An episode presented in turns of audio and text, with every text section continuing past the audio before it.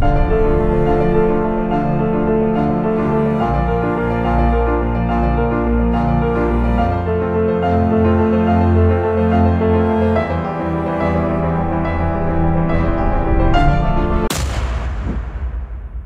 la maigre actualité qu'on a eue cette semaine, on a eu quand même la croissance en Chine et c'était décevant. 6,3% pour le PIB contre 7,1% attendu. 5% en 2023, c'est l'objectif que s'est fixé la Chine. Mais attention quand même parce que on a le chômage chez les jeunes qui continue à grimper 21,3% et ça c'était pour le mois de juin. C'est un record et les autorités s'attendent à ce que ça continue encore plus haut. Les exportations quant à elles baissent de 8,3% et le secteur immobilier qui est très endetté ne repart alors on a eu quand même un chiffre positif, c'était la production industrielle qui a été publiée au même moment en hausse de 4,4%. On attendait 2,5% de hausse seulement. Il y a donc un décalage entre la consommation qui est en train de baisser et la production qui augmente. Peut-être parce que la Chine escomptait à une reprise beaucoup plus importante après l'abandon de sa politique zéro Covid. Et pendant ce temps-là, l'inflation essaye de se replier, en grande partie aidée par la baisse des prix de l'essence. Cette semaine au Canada, l'inflation a reculé 2,8% seulement au mois de juin. Eh oui, ça faisait depuis mars 2021 qu'on n'avait pas connu des taux d'inflation sous 3% au Canada. Et à l'inverse, au Japon, où c'est la seule banque centrale au monde qui continue à avoir des taux d'intérêt négatifs, eh ben l'inflation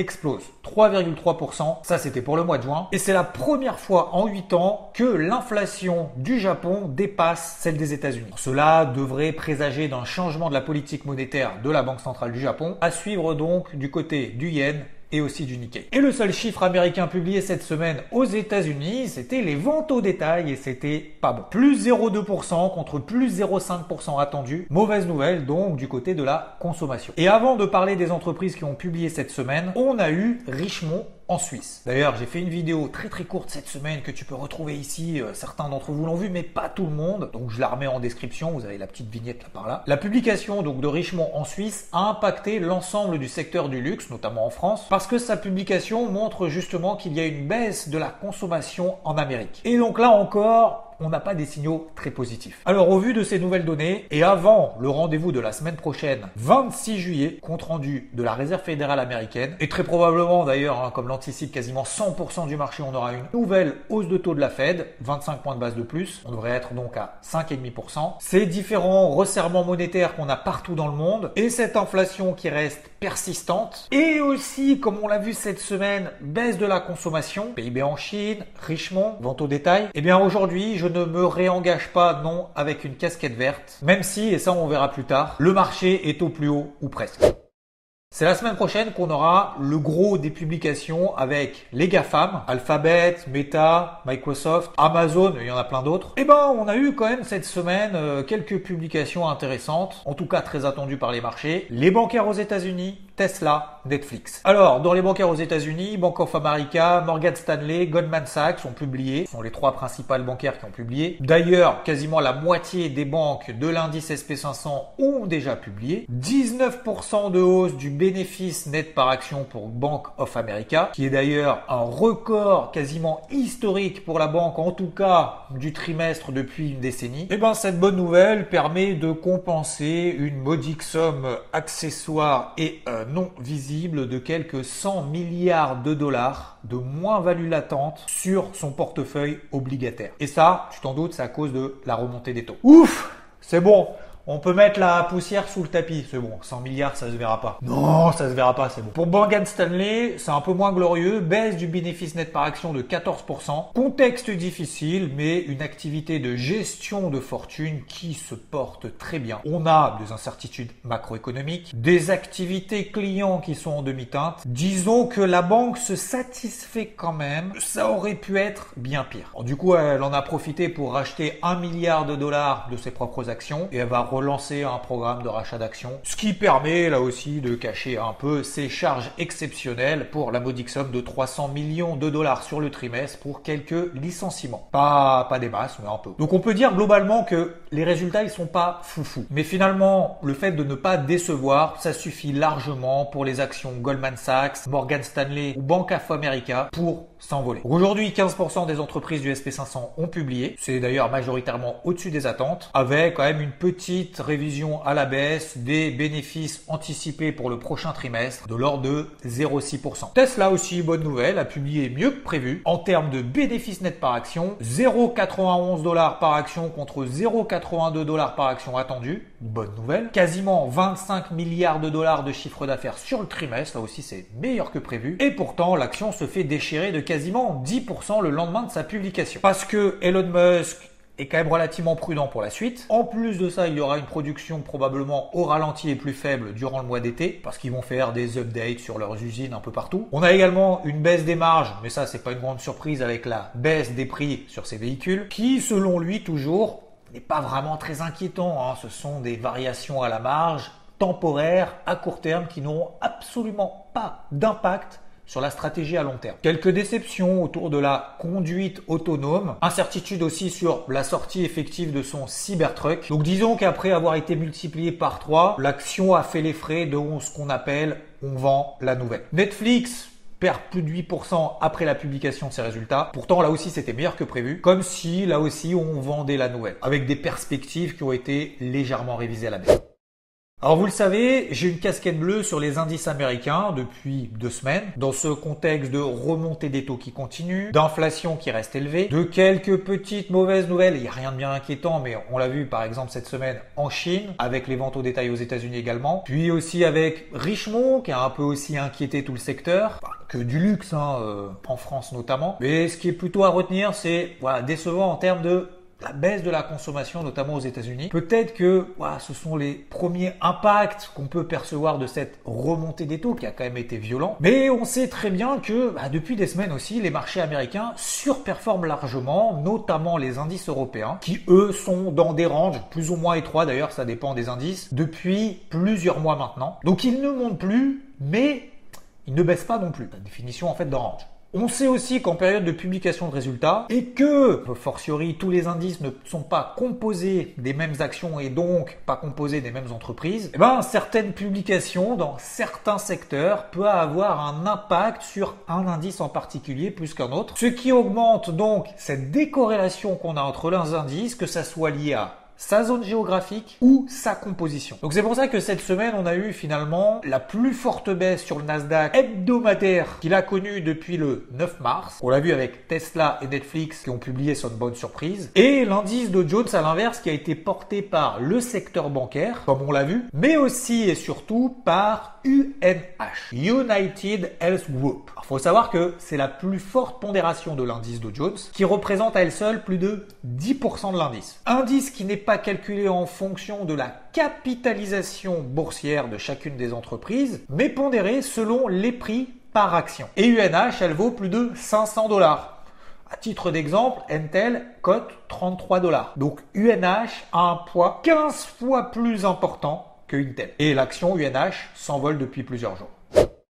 Entre les publications d'entreprises sans grande surprise, des nouvelles macroéconomiques qui n'ont pas évolué positivement, voire peut-être même se sont dégradées, des perspectives plutôt prudentes, que ce soit d'un point de vue microéconomique, donc au travers des entreprises elles-mêmes, ou même plus largement. Baisse de la consommation peut être liée à un resserrement monétaire qui continue et qui va continuer. Et aussi bah, des marchés qui ont pris entre 30% sur l'indice SP500, quasiment 50% sur le Nasdaq depuis le début de l'année. Des indices européens qui plafonnent depuis 3 mois. Bah, effectivement, oui, je garde cette casquette bleue aux États-Unis. Rouge léger en Europe. Je continue dans ce sens, même si on va le voir, le marché me donne tort. En plus de ça, on a une avidité extrême qui ne dure généralement pas bien longtemps, et un indice au plus bas, l'indice VIX, l'indice de la peur, dont le réveil sera à suivre au cours de ces prochaines semaines.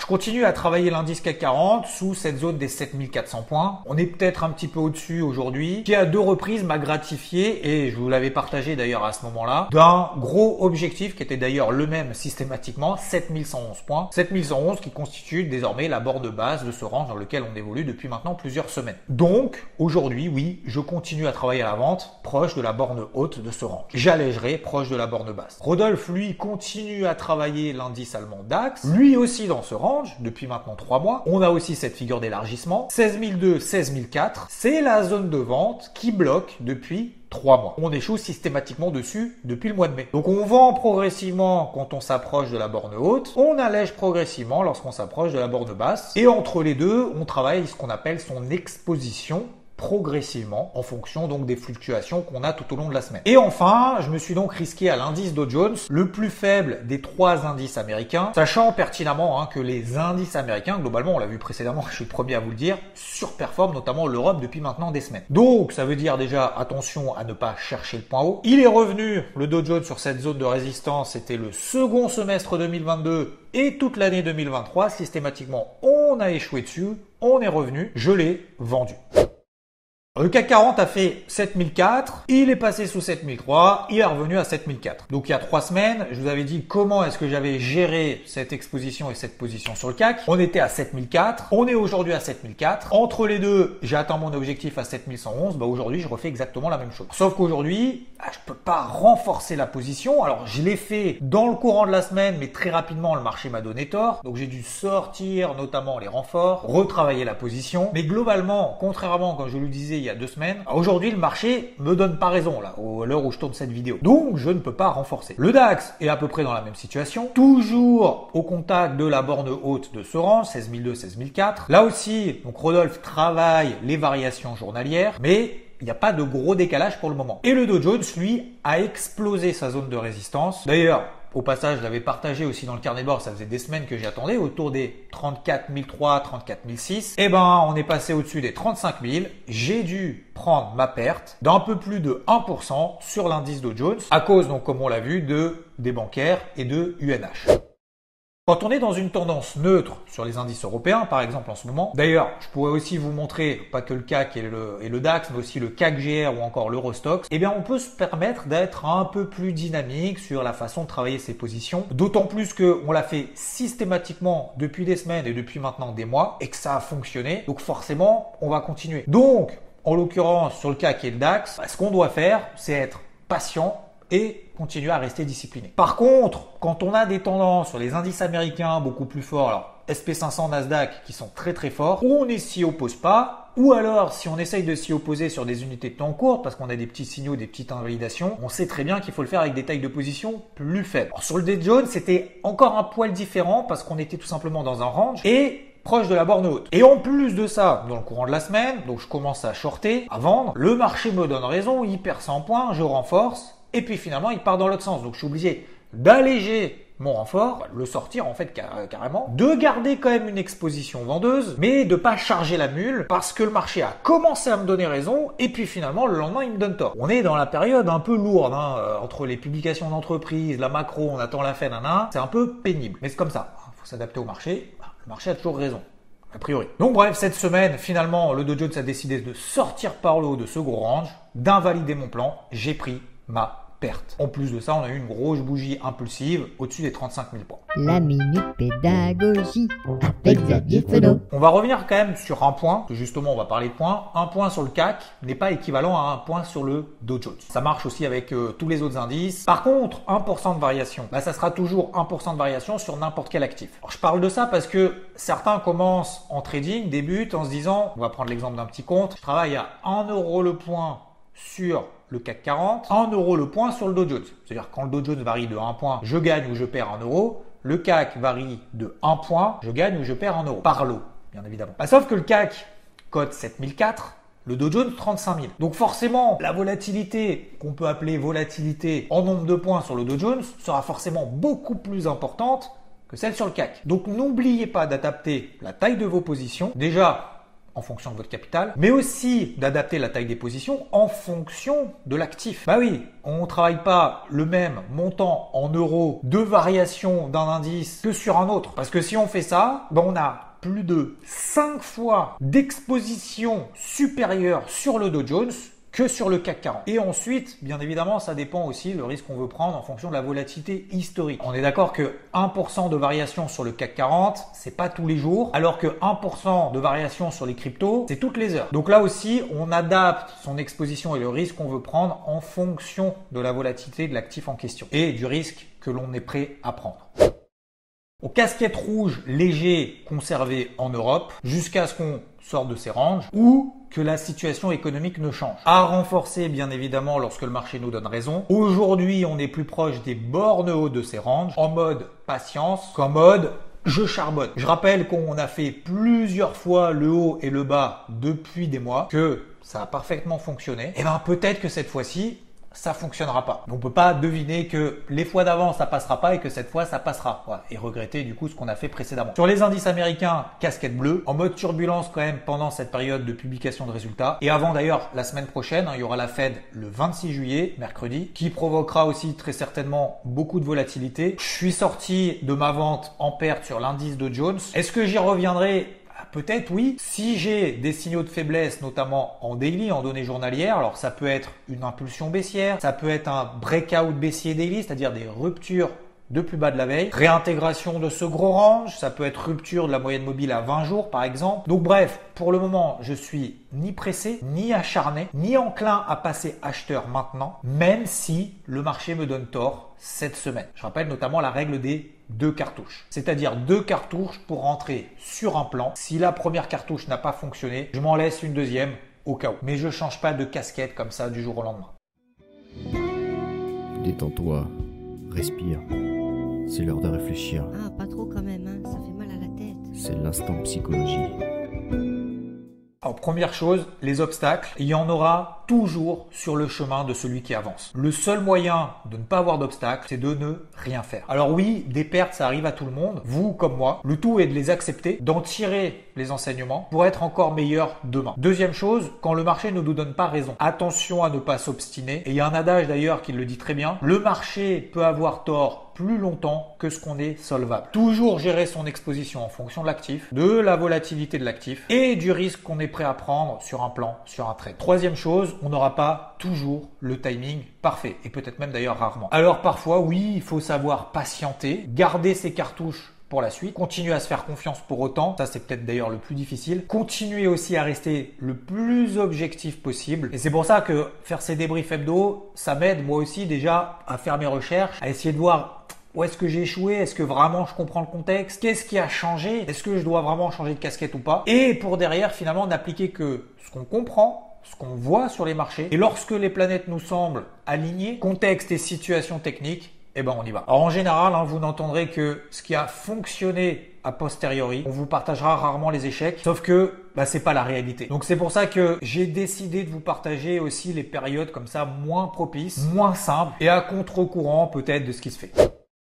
Les cryptos sont en phase de consolidation horizontale. Alors à part quelques décalages d'altcoin, on a le Bitcoin qui tourne autour des 30 000 dollars. Il n'y a pas d'alerte majeure tant qu'on tient les 28 000. L'Ether on tourne autour des 1900 dollars. Là aussi, pas d'alerte majeure, mais on sent bien que le carburant est en train de s'épuiser. Globalement, hein, la tendance de fond reste haussière depuis le début de l'année, tout va bien. Mais si on regarde la capitalisation totale, on se heurte à cette grosse zone des résistances de 2023, second semestre 2022. Alors il y a un mois, j'ai été particulièrement actif sur les cryptos parce qu'on avait le début d'un gros retournement. Ça a permis d'ailleurs d'atteindre des gros objectifs à plus 20, plus 40, certaines plus 50%. Je sais que même si aujourd'hui, il y en a certains d'entre vous qui me reprochent de pas faire une rubrique crypto beaucoup plus importante, beaucoup plus dense. Merde, il n'y a plus de lumière. on va faire ça à la lumière. Hein. Bah, sachez qu'aujourd'hui, je suis beaucoup moins actif sur cette gestion active, donc ce que j'appelle un peu le trading à court terme, parce qu'on est dans une phase d'attentisme de manière générale. Il y a moins de volatilité aussi, donc moins de configuration attrayante, hein, même s'il y en a encore quelques-unes. En gardant donc 50% de cash sur la gestion active, ce qui permettra d'être beaucoup plus actif si on met des impulsions haussières, voire même si d'ailleurs on se replie de pourquoi pas 20-30%, ne sait jamais. Plutôt que de le réinvestir maintenant à fond et d'être chargé à bloc en espérant qu'on fasse des nouveaux plus hauts. Même si clairement il n'y a aucun signal de retournement d'alerte majeure